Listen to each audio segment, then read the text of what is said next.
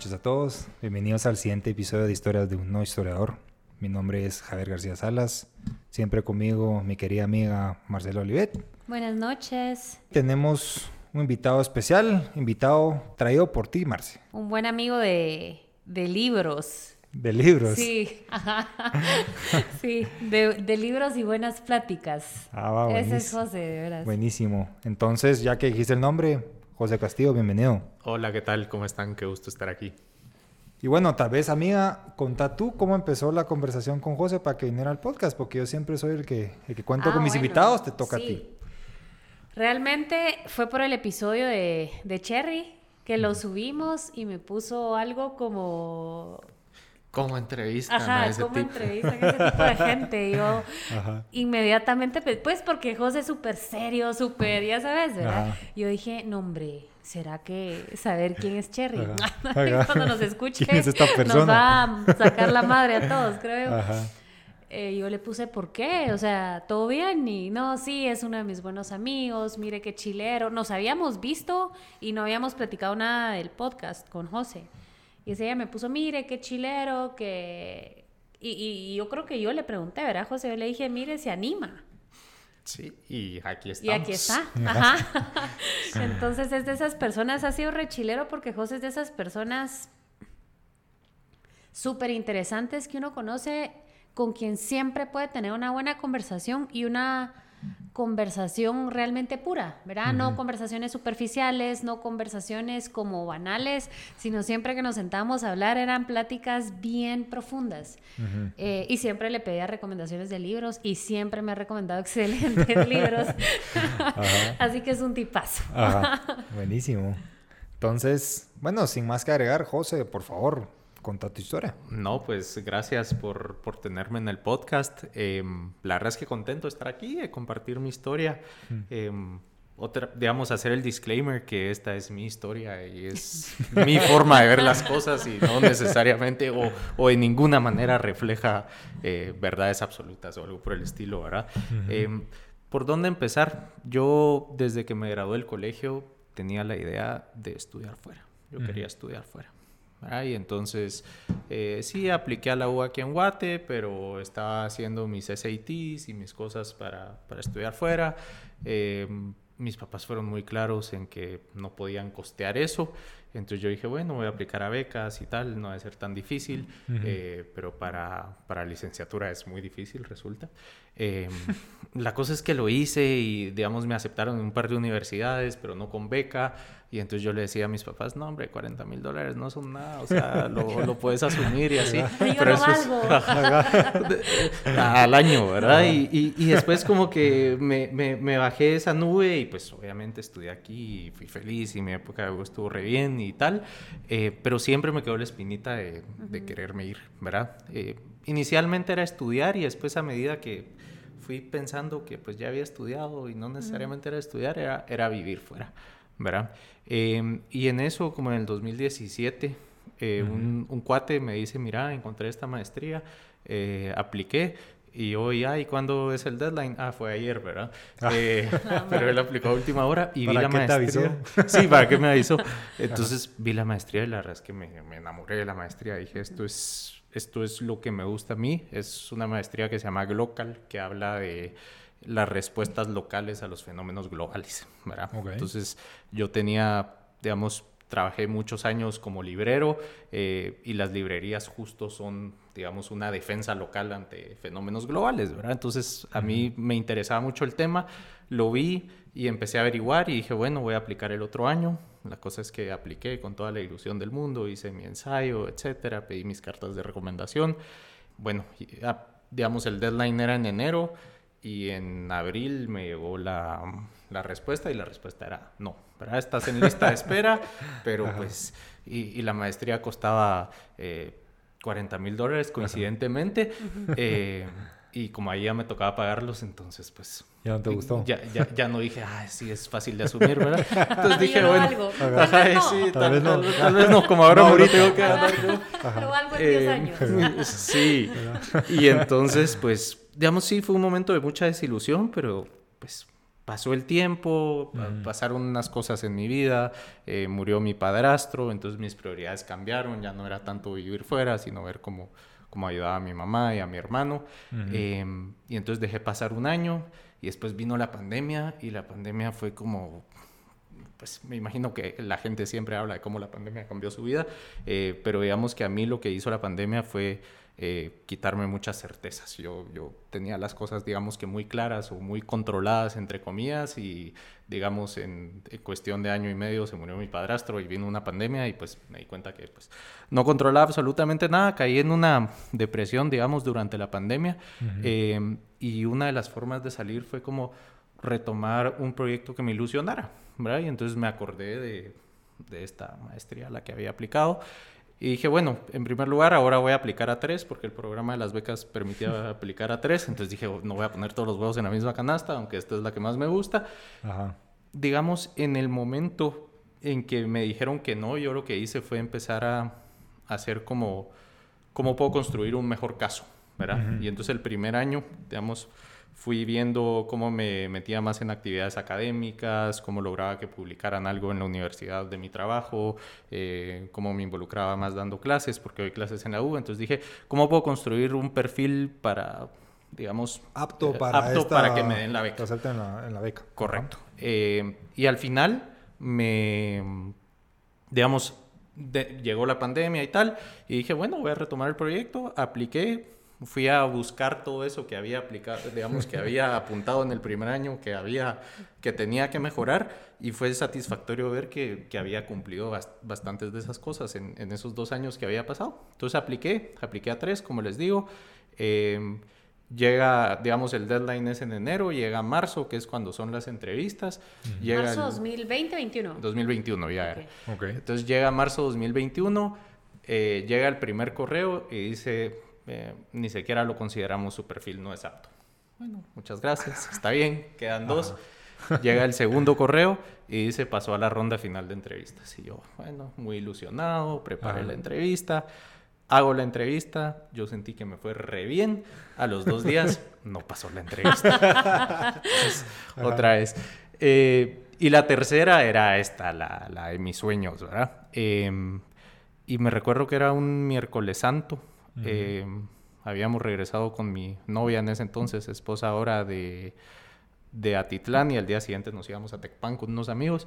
Y yo de alguna forma me recordé que ese 1 de abril, me recuerdo que era, daban la, la, respuesta. La respuesta y entonces, pues eran las 11 de la noche y dije, bueno, del 31 de marzo me voy a dormir, no sé qué. Y me quedé dormido media hora, me acuerdo, y en eso abrí los ojos y eran las 12 y 5, una cosa así. Eh, y dije, ¿será que sigo durmiendo o me meto a ver mi correo y paso toda la madrugada esperando que llegue el correo? La cosa es que me metí a mi correo y tres minutos, tres minutos antes había llegado un correo que decía que, que me había ganado la beca. Esa ni siquiera requirió entrevista. Eh, entonces fue como, bueno, aquí está la oportunidad, ¿verdad? ¿Ahora qué? Eh, y así empezó. Y digamos, la, la, particularidad de esta beca o de este programa de becas es que son maestrías que haces en tres diferentes ciudades del mundo. ¿Verdad? Em, que digamos, puedes escoger en función del programa que querés y del track que querés tomar en ese programa. ¿verdad? Entonces, eh, yo había escogido para hacerlo en Glasgow, en Escocia, en Barcelona y en Bogotá. Uno escoge a dónde se quiere ir. Digamos, escoges el track que querés y ese track tiene ah, esas tres. no es como que puedes ir diciendo, ah, esta, esta y esta, sino escoges el, el, track, ¿verdad? Em, y bueno, pues llegó el momento y, digamos, primero confrontar la realidad de, bueno, esto es lo que he querido toda mi vida y bueno, ahora toca, ¿verdad? Eh, toca dejar a la familia, toca dejar a la novia, toca dejar el trabajo que me encantaba, donde llevaba 10 años. ¿Cuánto eh, tiempo tenía que irse? Dos años. Dos años. Y digamos que desde la aceptación de la beca a que te tienes que ir, ¿cuánto tiempo tuviste para Cuatro meses. analizar toda esta info? Cuatro meses. Digamos que me tomó un minuto responder el correo diciendo que aceptaba la beca. Eh, pero después de eso fue Hola, que... gracias, sí. Ah, eh, eh, exacto, sí. Gracias. Enviándolos empieza a dar cuenta de todo lo que, todo lo que tiene que pasar. Correcto, o sea, una vez pasó la euforia fue como, bueno, o sea. ¿qué, qué implicaciones tiene esto? Y no es que ahí empezás a desromantizar, pero te das cuenta que hay un costo, ¿verdad? Es decir, hay Un un, costo en- muy emocional. un costo muy emocional, digamos que son- es una mezcla de sentimientos de, bueno, o sea, jodí toda mi vida para ganarme esto eh, y ahora que me lo gané, ¿verdad? Eh, también hay cosas a las que renunciar, ¿verdad? Ajá. Algunas cosas más fáciles que otras a las que renunciar. En fin, pasaron esos cuatro meses, eh, pasaron muy rápido, ¿verdad? Llegó el momento y, y me fui. Y entonces otra vez expectativa contra realidad, ¿verdad? Eh, llegas y me acuerdo que me fui mucho antes de lo que tenía porque estábamos en plena pandemia. Entonces en el UK estaban cambiando la lista de países que los hacían pasar dos semanas en cuarentena y Mm. tenías que pagar 3 mil libras por estar las dos semanas en un hotel. Y pues Guatemala estaba como debajo del radar, pero si subían un poco los casos, Ajá. me iba, ¿verdad? Entonces eh, compré mi boleto para irme un día antes de que cambiaran la, la alerta nuevamente. Wow. Cuando llegué cambiaron la alerta, igual como Guatemala no Sí. figura en, en- esos mapas, entonces pues, pues me pude haber quedado 15 días más. La cosa es que llegué Ajá. eh, y, y bueno, ni siquiera estaban mis futuros amigos de la maestría, no había llegado nadie, ¿verdad? Y entonces fue como, bueno, este es tu apartamento. Eh, tuve un landlord muy, muy curioso, muy buena gente, que después se dio cuenta que no me podía alquilar el apartamento y entonces a mitad de mi estadía me quedé así sin, A la madre. sin Ah, no dónde puedo quedarme, pero después me dijo, no, sabes que tengo un cuarto en mi, en mi apartamento y te puedes venir a vivir aquí, Ah. ¿verdad? Qué Eh, buena onda. Sí, sí. Después, eh, cuando salían y regresaba tarde en las noches, al día siguiente me hacía sopita. Era, era, era muy amable. Era agradable, Muy, ¿no? muy tipo, muy ajá. tipo. Eh, donde quiera que esté Miroslav, le mando un abrazo. Eh, la cosa es que llegué y, y, y otra vez, ¿verdad? Es decir, sí, yo había viajado bastante, pero es distinto cuando viajas a cuando te tenés que establecer, ¿verdad? Y, y, y sobre todo el reto de, sí, te tenés que establecer, pero esto va a durar cinco meses eh, o cuatro meses, porque en diciembre eh, te vas y en enero es, Vuelve a cambiar. vuelve a cambiar, es otra ciudad, otra gente. Empezás otra vez el ciclo Eh, de... empezar otra vez. Entonces, digamos, es ese reto de adaptarte contra saber que estás prestado, es decir, estás un ratito ahí, ¿verdad? Que eso es lo que hace ser bien difícil, pues, porque no te puedes acomodar tanto, porque sabes que un par de meses lo tienes que dejar otra vez. Correcto. Entonces todo era como, eh, ¿será que compro esto para el apartamento? No, porque ya me voy en cuatro meses y no me lo voy a poder llevar, ¿verdad? Eh, y entonces como ahí te vas dando cuenta de esos attachments que tenés y de esa necesidad, no sé si, si, lo, si se ve así, pero como de pertenecer, ¿verdad? Eh, y entonces decís, bueno, yo quiero, yo... A mí me gusta ir a un lugar a cortarme el pelo donde conozco a mi barbero. A mí me gusta ir a un lugar a tomarme una cerveza donde el del bar sabe mi nombre y sabe cómo me gusta o qué tipo de cerveza me gusta, etc. y llegas allá y tenés como, como eso de que no sos nadie, ¿verdad? Ajá. Y eso es bueno y malo. Porque por Ajá. un lado ese anonimato te permite... Qué rico. Eh, Es rico porque te permite hacer cosas, mm, digamos, no volverte loco. Si quieres volverte loco, dale pues, pero te permite, no sé, como, como no estar encasillado en que yo Sí. aquí era el que trabajaba en la librería y el que era serio y el que, Sí. ¿verdad? Eh, sino, pues allá podía ser Sí, te da chance de reencontrarte, de transformarte las veces que quieras, Sí. cuando quieras, porque nadie te conoce. Pues. Sí, y, y, y el soundtrack de mi vida en ese momento era, era- es bien tonto, pero es una canción que se llama Dueño de Nada, eh, que sale en la película de Puro Mula y se dan cuenta que eso es bastante tonto. Pero, pero madre, yo oía esa canción y decía, bueno, e- e- esto soy, ¿verdad? Soy nadie, soy nada y eso, y eso me gusta y está bien, pero otra vez también tiene un costo, ¿verdad? Ok. Eh, y entonces así, así fui. Eh, el principio fue difícil porque, como les digo, no conocía a nadie. Eh, un par de veces cociné mi almuerzo, me, terminé mi almuerzo y no tenía nada más que hacer porque no había empezado las clases y pues me ponía a llorar, ¿va? Y así pasaba la tarde. Y, y bueno, después ya llegó lo bueno, conocí a la gente, hice amigos de muchísimos países, eh, conocí las instalaciones de la universidad, que eran, digamos, mi sueño nerd de estudiar en esta universidad, que es como, se parece a Hogwarts, Harry Potter, ¿verdad? Me eh, imagino algo 100% como Harry Potter. correcto, correcto. Entonces era, era como, el, como el sueño nerd, ¿verdad? Eh, pero otra vez sabiendo, bueno, en tres meses esto se, se acabó, ¿verdad?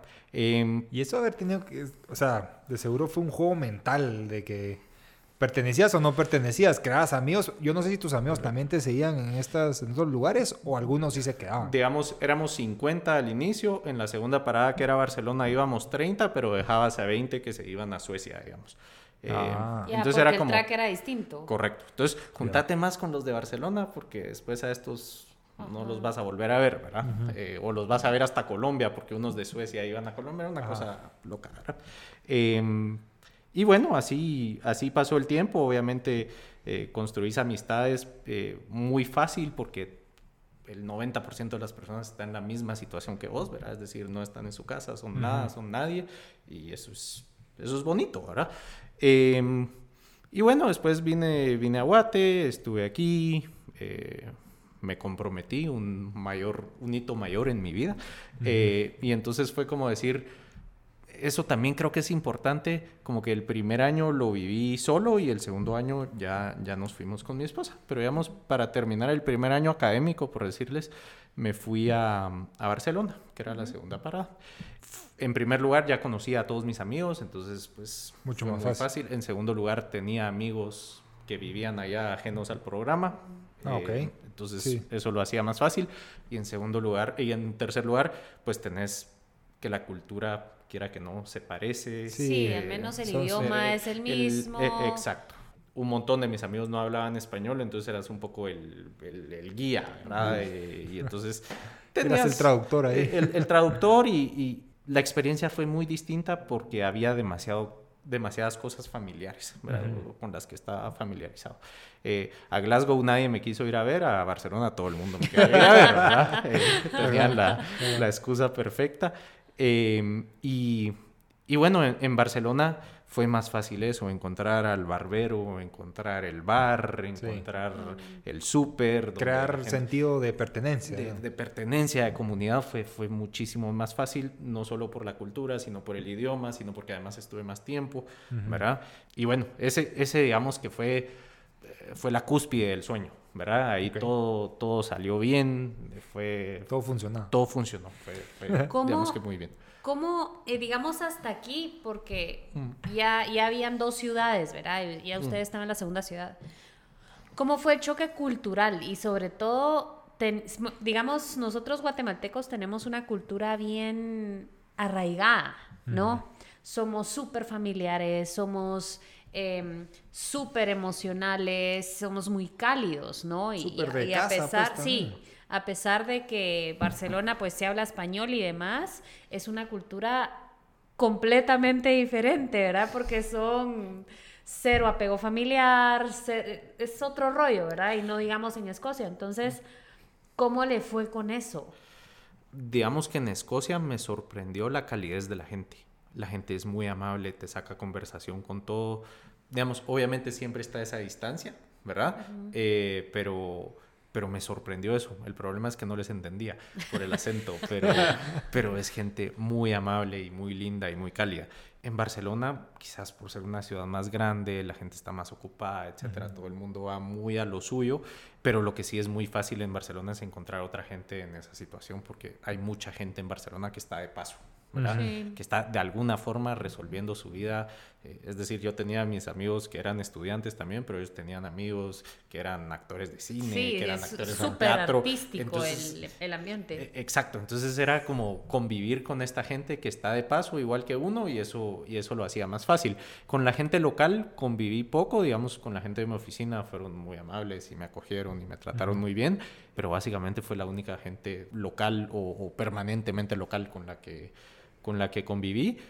Y bueno, de ahí vino el, parteaguas, me, me, me, regresé a Guate, me casé, estuvimos un, mes aquí y luego fue la escuela de verano en Praga, una cosa súper interesante. Eh, después la luna de miel y tal. Y después fue como decir, bueno, ya toca la tercera parada en Bogotá. Bogotá, una ciudad muy parecida a Guatemala. En lo bueno y en lo malo, es como Guatemala en grande. Eh, es decir, en tráfico, en problemas, pero también en cosas bonitas y en, y en todavía más un sentido de familiaridad. Es decir, ahí pues las cosas sí se parecen mucho aquí, las dinámicas familiares se parecen mucho. Eh, el hecho, ya estamos en Latinoamérica. Ya estamos en Latinoamérica y, y, a ver, Latinoamérica no se puede caracterizar como una, ¿verdad? Pero Colombia y Guatemala, sí, por lo menos Bogotá y Ciudad de Guatemala tienen muchas, muchas similitudes. Y entonces, pues vivir en Bogotá fue, fue una bien, buena experiencia. Eh, digamos, también me ayudó a a dejar de romantizar esta idea que vivir fuera tenía que ser en Europa, ¿verdad? O tenía que ser el primer mundo. Creo que Colombia me enseñó más cosas aplicables a Guatemala que los otros dos países por el hecho de que Colombia se parece más a Guatemala y entonces puedes decir, bueno, aquí hay cosas decentes, aquí hay cosas que funcionan, aquí hay cosas interesantes eh, y, bueno, es un país que se parece a Guatemala, ¿verdad? y fue digamos, estimulante vivir ahí. Fue la experiencia académica más estimulante. La, Universidad de los Andes es de lo mejorcito que, que, hay. No diría en América Latina, diría en el mundo. O sea, se toman muy en serio su, su, labor de universidad. Son de verdad de primer nivel. Y bueno, Bogotá fue muy poco tiempo porque por temas de visa el programa lo hacen de menos de tres meses para que uno no tenga que sacar una visa de estudiante porque la burocracia latinoamericana es otra cosa, ¿verdad? eh, y bueno, en, Bogotá otra vez ejercer del local, porque pues en Barcelona se habla un poco más de inglés, en Bogotá pues era, ahí ayudar a, a, los amigos de la maestría. Y bueno, cuando se acabó Bogotá fue bueno, ya se fueron, ya se fue el 75% de esto, ¿verdad? Del sueño. Y donde llegó el reto fue, porque eh, fue en el, en el último semestre, porque además eh, se acabaron las clases, ¿verdad? Entonces ya era un poco, cada quien va por su rollo, ve cómo escribe su tesis, dónde escribe su tesis, porque los de los otros tracks sí estaban en las universidades, en Holanda, en Alemania, en Japón, donde les tocaba, pero nosotros por el tema migratorio en Colombia fue como, Escoja. Escoja. ¿En dónde? Realmente había, que regresar a Escocia, pero había una crisis habitacional horrible, entonces los apartamentos costaban una fortuna y con el dinero de la beca claramente no alcanzaba para uno, menos para dos, ¿verdad? Y ahí íbamos con mi esposa ahí. Y bueno, fue tomar decisiones y bueno, está la opción de Barcelona, regresar, ¿verdad? Y el regreso, ahí el primer contraste, ¿verdad? Es decir, eh, lo primero era todo nuevo, era esta sensación de, fiesta y aquí era como, bueno, no solo hay que cumplir con escribir la tesis, que está bien, ¿verdad? Sino pues vamos a ver qué hacemos, ¿verdad? Porque la idea con, mi esposa, más mía que mi esposa, tengo que decirlo, era, era quedarnos, ¿verdad? Importante, era quedarnos. Y entonces, digamos, los argumentos de mi esposa era como yo, yo soy muy pegada a mi familia, yo soy muy pegada a mis amigos, a mí me gusta Guatemala eh, y mis argumentos eran más bien como, bueno, yo quiero vivir fuera, eh, eventualmente cuando tengamos hijos darles otro tipo de futuro, eh, ¿verdad? Digamos, hacer las cosas que no puedo hacer allá, caminar, moverme en transporte público, ir a un parque. lo que escuchas en todas las versiones. Lo que, escuchas y lo que eventualmente vivís, ¿verdad? Porque, porque es cierto, ¿verdad? Y entonces fueron unos meses de, de, muchos retos y de mucha incertidumbre porque pues no sabías qué, qué, iba a pasar, si nos íbamos a poder quedar. Tenía un proyecto con un amigo para, digamos, hacer adquisiciones de empresas en España y quedar, quedarme yo manejándolas. Era un proyecto que me ilusionaba muchísimo, donde aprendí mucho, donde conocí mucho, conocí muchos lugares de España, muchas personas. Al final no se concretó ¿verdad? Digamos, mi esposa al principio estuvo buscando activamente trabajos, le, le salían entrevistas, le ofrecían los puestos y cuando le decían, bueno, eh, tráiganos su papelería, ah, no, es que usted está con visa de acompañante estudiante, entonces no se puede, eh, y no la podemos patrocinar para una visa de trabajo. Entonces, ahí es donde te empezás a confrontar con la realidad, ¿verdad? Y entonces saber que este sueño de los primeros 18 meses fue una cosa extraordinaria, pero digamos había que aterrizar. Y no estoy diciendo que, a todo el mundo le pase esto, porque digamos tenés diferentes situaciones migratorias, por ejemplo, habrá alguien que tiene un pasaporte y puede quedarse, o que tiene un contacto para que lo jale una empresa, pero digamos que, que ese ser nadie, ahí lo dejas de romantizar, ¿verdad? Porque el anonimato, ahí donde te das cuenta que no es tan bueno. E, en ese sentido no es bueno, porque digamos que eh, como funciona Latinoamérica y España funciona muy similares, por contactos, ¿verdad? Entonces, por ejemplo, vos aquí te quedas sin, sin, trabajo y decís voy a llamar a esta persona, voy a llamar a esta persona y pues relativamente rápido, dependiendo de muchas cosas como tu suerte, tu network, etcétera, te puedes conectar más o menos rápido, ¿verdad? Allá, eso, o sea, otra vez, sos nadie y ahí es el lado feo de ser nadie, ¿verdad? Eh, y hay otros 50 mil nadies en la misma posición que vos. Buscando, lo mismo. Buscando lo mismo, ¿verdad? Y entonces ahí es donde te empezás a dar cuenta que hay ciertas cosas de tu país y de tu realidad que dabas por sentado. O sea, no quiero decir de Guatemala, porque sé que nuestra generación tiene una visión eh, un poco conflictiva con Guatemala, ¿verdad? Y, no quiero entrar a eso, pero a lo que me gustaría entrar es a decir, bueno, aquí tenés tus papeles, ¿verdad? Tenés tu network, tenés a tu familia, tenés a tus amigos. Tenés un nombre tenés un nombre. Que puede ser bueno y malo, pues. Correcto. Pero, pero digamos, tenés un capital, si lo querés ver así, eh, que allá no, ¿verdad? Y entonces ese fue, fue uno de los, de los shocks más importantes el año pasado, ¿verdad? No estoy diciendo eh, no vivan fuera, otra vez no estoy aquí para darle consejos a nadie, ¿verdad? Eh, sino lo que estoy diciendo es su experiencia. Mi experiencia y, esto fue lo que pasó, ¿verdad? Eh, y esto obviamente me afectó, ¿verdad? Porque el sueño, como les dije al principio, ya no era tanto estudiar fuera, sino era vivir. Vivir fuera. La maestría estuvo genial, conocí gente genial, lo que quieran, lugares geniales, pero la idea que yo me había hecho en la cabeza era, no voy a regresar. Y si regreso, esto va a ser un fracaso.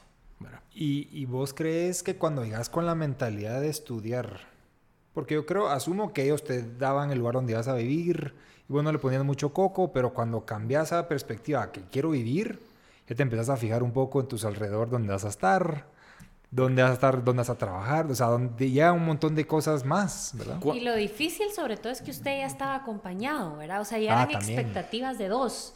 Ya era qué es lo que yo quiero y qué es lo que ella quiere, ¿verdad? Y, y qué es lo que buscamos los dos, porque y ahí entra cabal el, el tema emocional, ¿verdad? Porque José tenía un sueño, ella estaba dispuesta a compartirlo, más no a, que se convirtiera a su sueño, ¿verdad? Porque pues ella le dijo, yo sí prefiero regresar. Creo que, em, que, lo pone muy bien diciendo eso, ¿verdad? O sea, creo que es la, mejor manera de resumirlo. Es súper difícil, entonces, ¿cómo fue, digamos, ese, ese tema emocional?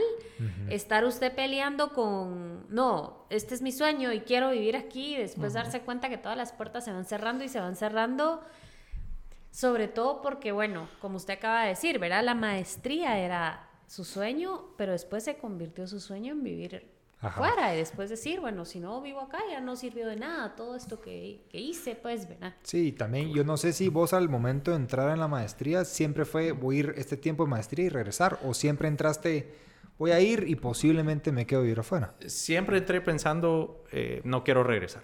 ¿verdad? Es decir, ya para ese momento, digamos que la maestría sí me ilusionaba, pero si lo querés ver así, era una especie de excusa para, vivir afuera. Yo me acuerdo que tuvimos esa conversación y, usted sí me dijo, yo no quiero regresar. O sea, yo no voy a regresar. Mi, mi, plan es quedarme. y, y, entonces, digamos, yo se lo decía a todo el mundo porque estaba muy seguro, ¿verdad? Eh, y, y, digamos, cuando, cuando se cerró lo de este proyecto de, de M&A's, eh, era como julio, ya todo el mundo empezaba a salir de vacaciones, el, el calor era, terrible, y yo así desesperadamente estaba mandando currículums, así dando patadas de abogado por todos lados, porque, porque me, o sea, me estaba aferrando a yo me quedo porque me quedo, ¿verdad? Eh, y, y, fue y ha sido un proceso difícil como aceptar eso, eh, como que no fue un fracaso, porque después se te olvida, te ganaste una beca a la, a la que aplicaron 1.500 personas y 22 se la ganaron, ¿verdad? Entonces importante poner las cosas en perspectiva, eh, porque uno tiene mucho el síndrome del impostor, ¿verdad? Y decir, madre, fracasé. Eh, y, honestamente, ese, ese ha sido el reto al volver, ¿verdad? Como decir, bueno, eh, dimensionar lo que viviste y, y, agradecerlo. Eh, y al final uno se da cuenta que las cosas no son definitivas, pues. O sea, yo no sé si voy a vivir en Guatemala los próximos 30 años o los próximos 5 o nunca voy a volver a salir o en 3 años me voy otra vez. O sea, no lo sé. Eh, y, estoy bien con eso. O, estoy tratando de llegar a términos con eso, ¿verdad? Que ha sido, ha sido lo complicado. ¿Y cómo te fue regresando? O sea, a, solo una última pregunta. Digamos que desde que terminó la maestría a que tomaste la decisión de regresar o no, ¿cuánto tiempo tenías para o conseguir trabajo eso o, fue algo... Terminó seis meses para la tesis, ¿no? Sí, a ver, digamos, mm, nos fuimos a principios de marzo, ¿verdad? Porque por temas de visa, como al principio iba a ser Reino Unido, después fue Barcelona, entonces hubo que sacar otra vez las visas españolas, etc. Em, y entonces la tesis había que entregarle el 15 de agosto. Ok. ¿verdad? Em, y ese tiempo era el tiempo en el que íbamos a decidir. Vivíamos sí con el dinero de la beca, pero también con ahorros. Y dijimos, bueno, llegamos con ahorros de una forma responsable, sin gastarnos todo, hasta septiembre. Ok. ¿Verdad? Eh, y entonces en septiembre o, ya estamos fijos aquí o, ya regresamos. Eh, y digamos, cuando se supo que el proyecto este en el que estaba no iba, fue a finales de junio. ¿verdad? Ah, entonces ahí fue como ese mes donde pues o sea, tocaba comprar los boletos porque cada día subían de precio, pero yo me negaba, ¿verdad? Porque era como, no, o sea, de alguna forma vamos a hacer para quedarnos y entonces ya, ya era un poco esas, esas patadas de abogado. Eh, ¿Y cómo te fue regresando? Ah, fue difícil, fue muy difícil porque digamos que así como yo llegué con la ilusión de, bueno, estamos viviendo fuera y estamos en nuestro apartamento en Barcelona y lo que querrás. Mi esposa vino con la ilusión de, bueno, vamos a armar por fin nuestra ah. casa porque vivimos en un apartamento en, en, Bogotá, después en uno que alquilamos aquí un mes, después en otro en Barcelona. Y entonces pues ella tenía la ilusión de, bueno, esto va a ser esto sí nuestro, es nuestro. ¿verdad? Y entonces aquí sí le puedo meter cariño y puedo pensar los muebles que quiero comprar y puedo pensar cómo lo quiero decorar. Eh, y a mí eso al principio era como, ok, sí, dale, compra eso, compra aquello. Y, y, es injusto, pues, ¿verdad? Eh, Pero también creo que, que, fue un poquito duro con usted, ¿verdad? Porque hay un tema de, claro, usted estaba en un duelo y entran los sentimientos que hemos hablado en nuestras historias, ¿verdad? Lo que te pasó a ti, lo que me pasó a mí, lo que pasa y, y que llega ese momento donde nos topamos con el fracaso y entra la vergüenza, ¿verdad? Decir qué huevos me toca regresar porque no tuve una oportunidad. Cuando la hermana me diga, y no te quedaste. ¿verdad? Entonces entra este tema durísimo de las expectativas que nosotros solitos nos ponemos, ¿no? Y te haber costado más porque también antes de irte vos decías que no ibas a regresar. Correcto, y entonces yo cuando venía en diciembre o cuando vine para la boda, es como, ¿y qué vas a hacer? Me voy a quedar, pues, o sea, estoy aquí de vacaciones, tranquilo, qué bonita Guate cuando uno está de vacaciones, pero hasta ahí, y entonces después precisamente me pasaba eso, ¿verdad? Es decir, no quiero salir porque me voy a encontrar a alguien que me va a decir, ¿qué haces aquí? Ajá. ¿Verdad? Eh, y eso implica explicar que fracasé, ¿verdad? Eh, y entonces, digamos, creaba como esta caparazón que no quería salir, no quería ver a nadie, no quería ir a ver nada de la casa, etcétera. Eh, y eventualmente, como que fui coming to terms, digamos, con, conmigo mismo, decir, bueno, o sea, aquí estoy. Em, conseguí un trabajo bastante rápido, es decir, empezaron a pasar cosas, cosas buenas por las que decía, bueno, tengo que estar agradecido por esto y honestamente estoy agradecido por esto. Em, y en eso cositas como, bueno, esa pared está ahí en blanco en la casa, le quiero poner una librera. Entonces como que ya empecé a decir, ¿verdad? Eh, eh, esta es la realidad y, viví algo muy bueno y, y, pues, digamos, es una nueva etapa esta, ¿verdad? Y a ver qué es lo que trae. Y empezás a, pues empezás a ver un poco de las bondades también de lo que estar acá, empezás a sentir sentido de pertenencia. Correcto. El anonimato es- as- asumo que aquí ya no existe y te empezás a dar cuenta que no te, no te das cuenta antes. Y, y creo Sí. que también lo más importante es que uno se da cuenta de que la mayoría de cosas pasan en nuestra cabeza por las expectativas que nos 100%. ponemos, ¿verdad? Y que uno Eso dice, es- tengo que darle explicaciones a la gente y resulta que no, ¿verdad? Nadie te está O sea, preguntando. yo- yo- ay, ya como que estamos llegando a esa parte en el mundo donde la gente entiende que no tiene que estar haciendo preguntas, ¿verdad? Ajá. Y dice uno, pues sí, aquí estoy. Correcto. Y, y listo, ¿verdad? Y Y ahí feliz. muere. Ajá. Porque pues la mayoría de cosas y lo más duro pasa siempre en nuestra cabeza y toda esta vergüenza y todo este estaba aquí adentro, ¿verdad? Totalmente, y después va, em- empieza uno a salir y a ver a sus amigos y te empezás a sentir genuinamente bien, ¿verdad? Porque pues hay gente que está feliz de verte, hay gente que está feliz de que estés aquí, hay gente que te ama todos los días para hacer un plan, entonces decís, Ajá. va, o sea, sí, hay cosas aquí que definitivamente por estar enfrascado en, en- en pensar solo vale quedarse allá, eh, las, las vas perdiendo, ¿verdad? Eh, o las perdes por un momento. Entonces, eso, eso me ayudó mucho, ¿verdad? Como darme cuenta que, digamos, no solo el, el- el anonimato, sino conoces la ciudad, conoces a la gente, las interacciones sociales. Es que cuando uno sabe interactuar con un extraño aquí, porque uno sabe cómo es la idiosincrasia, uno sabe cómo es la cultura, allá Sí. te cuesta mucho. Entonces, como darte cuenta que tenés todas esas cosas ganadas, porque pues no escogiste nacer aquí, pero aquí naciste y aquí te desarrollaste y aquí, digamos, hasta cierto punto perteneces o crees pertenecer, pues eso lo, lo hace más llevadero eventualmente. ¿Cuál fue el precio más alto que le tocó pagar? Y pues al pagar no hablamos tanto de, Monetario. de, ajá, de, de un tema monetario, sino que el precio más alto puede haber sido emocional. Eh, no sé, tal vez para su novia en ese momento decir, madre, pero vamos a estar un año separados, o para su Sí. mamá decir, bueno, sí, estoy feliz y pues mi hijo es una eminencia, se ganó esta beca, pero se va, ¿verdad? Eh, para usted su sobrino es súper importante y me acuerdo que lo platicamos y usted me dijo, es como que no lo voy a ver crecer.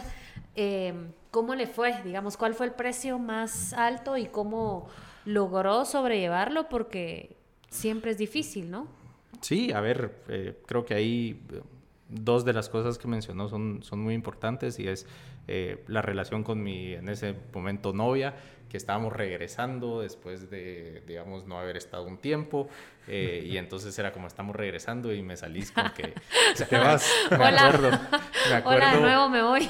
nos juntamos en, en enero a hablar las cosas y le dije, mira, eh, voy a aplicar a esta maestría, pero no me voy a ganar la beca, solo te estoy contando por cualquier cosa, solo para que sepas.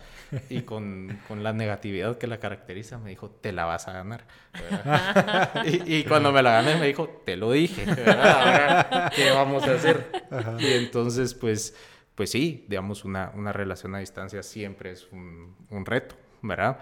Em, y, y mi sobrino, ¿verdad? Que eso se lo había compartido fuera de los micrófonos, que, digamos, mi sobrino nació en plena pandemia, entonces los primeros lo vi hasta que tenía como ocho meses, Wow. eh, y, y de verdad es un amor que no había sentido antes. Eh, y entonces me perdí esos dos años de travesuras, de cosas. Es decir, ahora lo veo y ya es un niño, pues, pero... Y obviamente lo sigo queriendo Ajá. y tal. Pero, pero sí fue un costo, digamos, no, no tenerlo ahí o ver... Sí, que los amigos se juntan, que... O sea, Sí. eh, dos de mis mejores amigos se casaron y no pude estar en sus bodas. Wow, qué ¿verdad? fuerte. Eh, entonces, ah, digamos, o sea, no se acaba el mundo, pues, y una amistad no depende de que vayas a la boda de alguien, pero, Sí. Pero igual. pero, Sí. pero, ajá, es como no te querés perder estas cosas, ¿verdad? Y, y pasó. No, no digo que haya sido un, un costo tan alto en ese sentido como las otras dos cosas, pero bueno, esas, digamos, uno no lo puede tener todo, ¿verdad? Sí. Entonces, no puedes estar en dos lugares y tenés que llegar a, a términos con vos mismo de que, pues, sí, me estoy perdiendo esto y pues este es el precio de Sí. estar aquí. Sí, al final la vida es una constante renuncia, ¿verdad? Correcto. Para, para ir adquiriendo más cosas. Em, desapegos y lecciones, digamos, usted decía, me di cuenta que hay cosas que pues ya no me preocupaba como que le voy a poner a mi casa, voy a comprar algún Sí. adorno porque me... pasa en segundo, pasa a segundo plano, ¿no? Sí. Em, pero digamos respecto a lecciones, eh, aparte de que, pues, al menos a mí, us- a mí, a mí, usted nos cuenta esta historia, yo pienso que la mayor lección del ser humano y el secreto a la felicidad es entender que no tenemos el control de nada, ¿verdad? Sí. Y que mientras sepamos que creemos que controlamos las cosas, pero no controlamos absolutamente nada, eh, las cosas van a ser un poquito más sutiles. Y aceptar que no controlas nada, pues yo creo que es lo más fácil. O tal vez solo para agregar a la, a la pregunta de la Marce, como que vos sentís que has cambiado después de tu experiencia. Sí, le- les voy a contestar eso, pero antes les quiero compartir una, una frase de un libro, ahorita que mencionó lo de equipaje y comprar cosas. Eh, algo que me enseñó esto, digamos, hablando del desapego, fue el desapego a las cosas materiales, ¿verdad? O sea, llevo tres años sin comprar ropa porque cada cosa que compraba era un problema en la maleta que tenía que llevar de un lugar a otro, ¿verdad? Y hay una frase en, en una novela de Andrés Neumann que se llama Fractura. Ay, que que- por cierto, usted me recomendó ese que- libro, muy bueno. y- sí, y hace poco estaba viendo porque a las cosas que me gustan de los libros les tomo fotos y hace tiempo, hace unas dos semanas me estaba recuperando de una operación, entonces estaba borrando todas las fotos y vi esa frase que decía eh, que llega un momento en la vida en que tu equipaje no es una colección de cosas, sino un conjunto de renuncias, ¿verdad? Y eso me encantó porque vas renunciando a cosas y desapegándote de cosas porque tus prioridades cambian y porque tu fin cambia, ¿verdad? Entonces, por ejemplo, si mañana me decís que me tengo que ir de mi casa, Sí. Salvo a mi esposa y a mi gata, no, no, no tengo nada que llevarme, ¿verdad?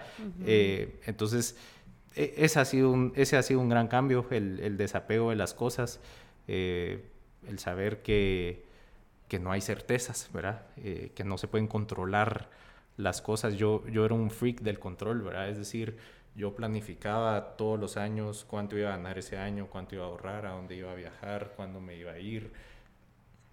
Es decir, planificaba todo de una forma obsesiva y ridícula y entre, y entre la pandemia y esta experiencia, donde José además... también era Steve Jobs. Ajá, de, de- de Me otra... siento, me siento relacionado también. Ajá. Sí, entonces, digamos, tenía... Quería tener el control y tenía esta falsa ilusión de control. Después llegó la pandemia y entonces es como, mira, tu sueldo se va a ir a la mitad durante este mes porque pues... Porque eh, tocó. tocó, ¿verdad? Y, eh, ¿verdad? Pasaron un montón de cosas ahí y, y eso me enseñó a sobrellevar también esas sorpresas que fueron pasando durante, durante la maestría. Es decir, les contaba, mi landlord me dijo, mira, eh, no te podía alquilar el apartamento y la municipalidad me lo está quitando, entonces ahora... eh, Te abro las puertas te abro de mi las casa. puertas de mi casa. Ah, va, perfecto, se solucionó. Después, con unos amigos que hice ahí, dijimos, bueno, agarremos un apartamento en Barcelona. El apartamento en las fotos verificadas tenía tres cuartos, éramos tres. Cuando llegamos tenía dos cuartos, el día que llegamos. Y entonces fue como, eh, bueno, tienen que buscar. Les regalamos una semana sin renta, pero el viernes se tienen que ir y vean qué hacen. Y pues al final conseguimos. El chavo que no hizo bien su trabajo se volvió nuestro amigo y veíamos los ojos del Barça juntos. Eh, y, y después en Bogotá volvió a pasar. El día antes eh, de irnos con mi esposa, estábamos terminando la luna de miel y llega un correo que nos habían cancelado el Airbnb que habíamos alquilado para, para tres Puede meses. Y al día siguiente llegábamos y entonces yo ahí negociando con otro chavo y llegamos y caímos parados, pues. Entonces, Ajá. digamos, ese tipo de cosas como que me ayudaron a copear con el hecho de que... Ser más flexible. Ser más flexible y, y estar tranquilo en que las cosas se terminan solucionando. Es decir, tenés que hacer algo para que se solucionen. Sí, pues, no, no, no se solucionan solas. no pues. se solucionan solas, pero al final... Es eh, abrirnos a que las sí. cosas también vayan pasando, ¿no? Correcto. Sí, yo no sé dónde lo vi, creo que fue en un tweet de alguien que decía que la lección más importante que le quería dejar a su hijo es que nada era tan terrible y ningún problema era tan grave. Eh, y, y me gustaría pensar que estoy llegando a, a asimilar así mi vida, ¿verdad? O sea, nada, nada es tan terrible, ningún problema es tan grave y, y, y eso, quizás eso fue lo que, lo que me enseñó esto y lo que me está ayudando a lidiar con, digamos, con este proceso que, que no he terminado, pero que va cada vez mejor, ¿no? Es decir, Estás encaminado. estoy encaminado a decir, bueno, está bien, O sea, estoy bien con los términos de estar aquí y, y, de ver todas las cosas buenas que hay en estar aquí y de, y de no pensar que, que regresar hace de menos todas las cosas que, que viví y que finalmente pude cumplir mi sueño.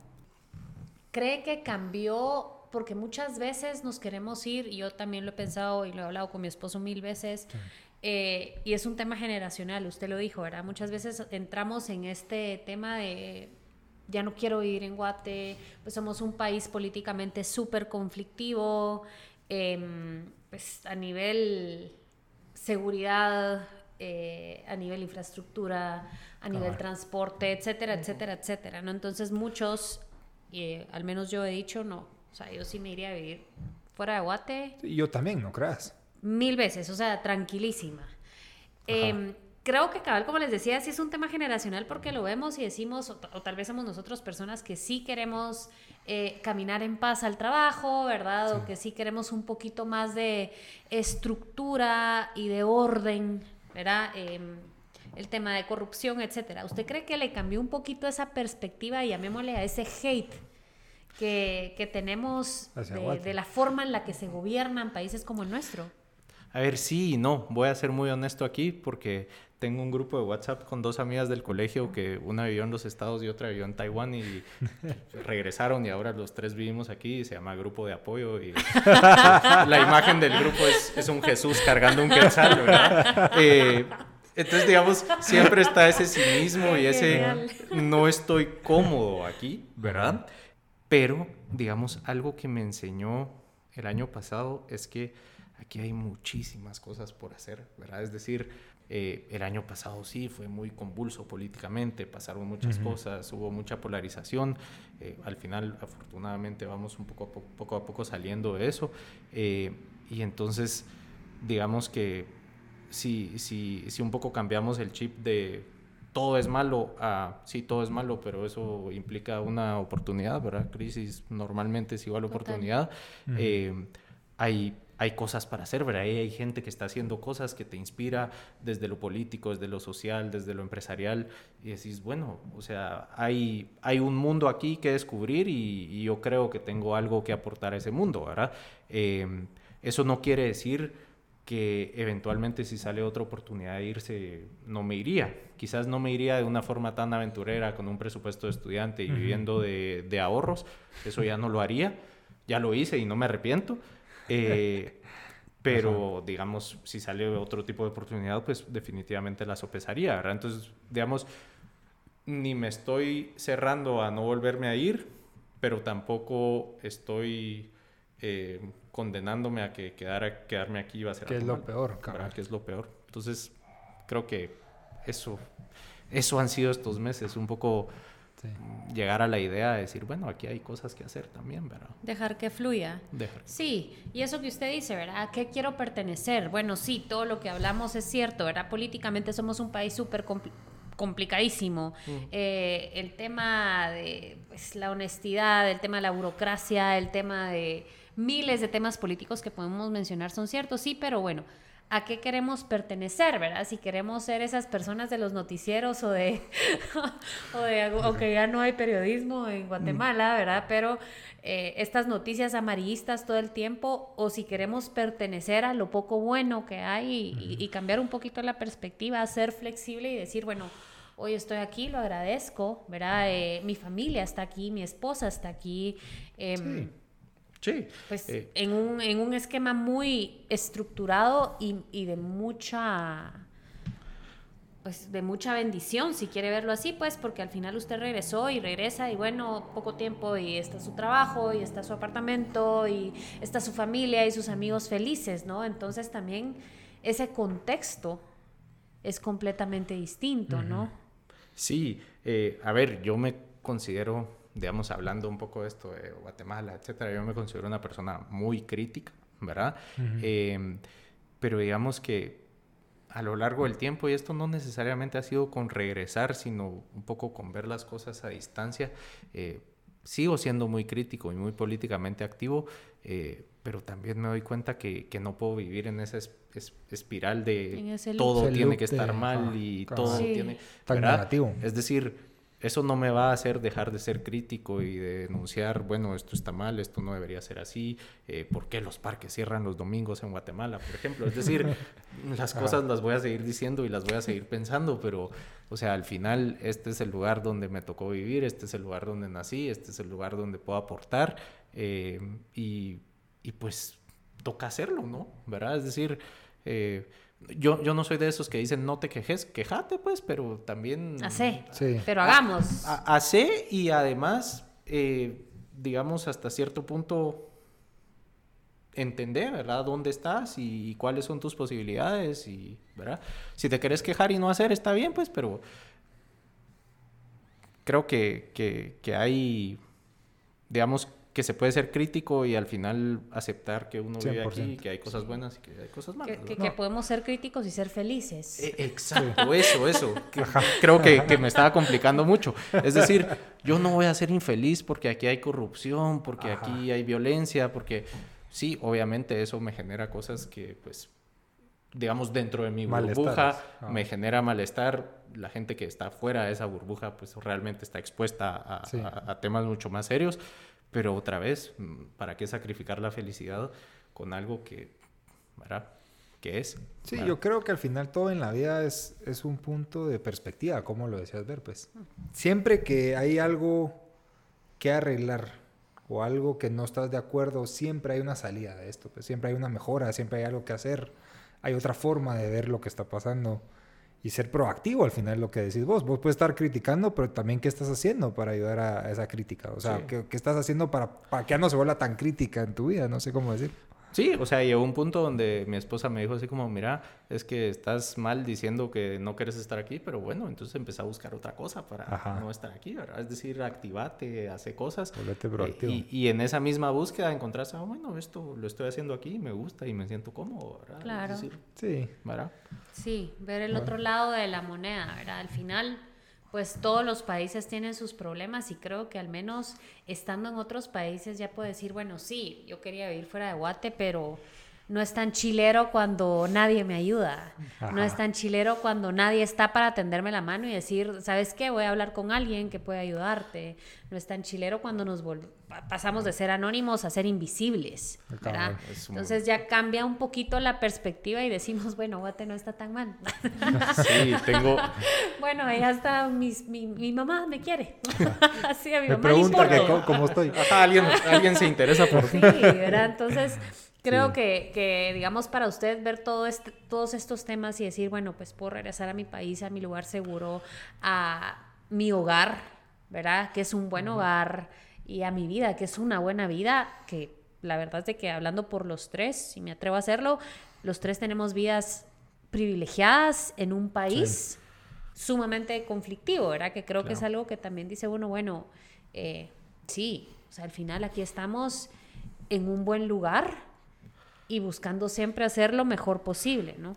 Sí, voy a, voy a contar una anécdota de un invitado que les voy a recomendar después, una persona que quiero mucho y tiene, tiene una, una, historia interesante, pero una de las charadas que cuenta es que él, él nació en Suiza, pero al año se vino a vivir a Guatemala eh, y después se graduó del colegio y se fue a estudiar a Suiza y bueno, aquí me voy a quedar, ¿verdad? Es decir, pues... Es mi casa. ¿verdad? eh, tengo mi pasaporte, tengo todo. Eh, y entonces pues ya se estaba haciendo al modo de vida suizo. Eh, y entonces ahí, si el tren dice que llega a las 7 y 2, llega a las 7 y 2, ¿verdad? Y entonces cuando uno le pregunta, ¿y, por qué te decidiste regresar? Su respuesta es, porque una vez el tren pasó a las 7 y 5 y yo estaba como la gran puta. entonces, amargó el, es como, ya, ya, esto es, esto es demasiado, ¿verdad? Ya me volví así y, y, órale, ¿verdad?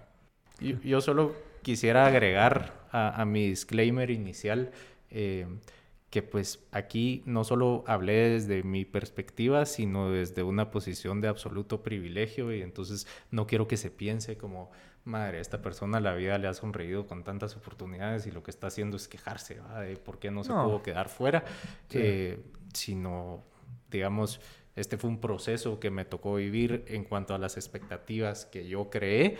Eh, pero quiero cerrar diciendo que estoy absolutamente agradecido con la vida y con las personas que han estado en mi vida, porque pues eh, estas oportunidades y estos privilegios o sea, de verdad son eso, ¿verdad? Son privilegios y, y, y solo quiero dejar claro que lo tengo claro, pues, y que no, no es un berrinche, sino es simplemente un compartir cómo me sentí en, en este No, sentido. y es súper chilero que sea honesto, José, porque al final es un duelo. Es eso al final. O sea, e- era una expectativa que usted tenía y era el sueño que usted tenía y su sueño se le derrumbó, pues. Entonces es completamente válido su sentir de, puta, no quiero regresar, ¿verdad? Sí. José, me encantaría que le dijeras a la persona que querías, que estás pensando en invitar, esta es la historia del suizo. Sería súper interesante. Pero bueno, la verdad es que yo creo que no hay nada más que agregar. No sé si vos tenés algún otro comentario que quieras dar, José. No, pues agradecerles y de verdad ha sido un gusto estar aquí, no se sintió el tiempo y pues sigan con el podcast y trayendo gente que, que cuente historias eh, interesantes y sobre, sobre todo ustedes hacen interesantes las historias con las preguntas que hacen, son, son muy buenos conversadores, así que muchas gracias.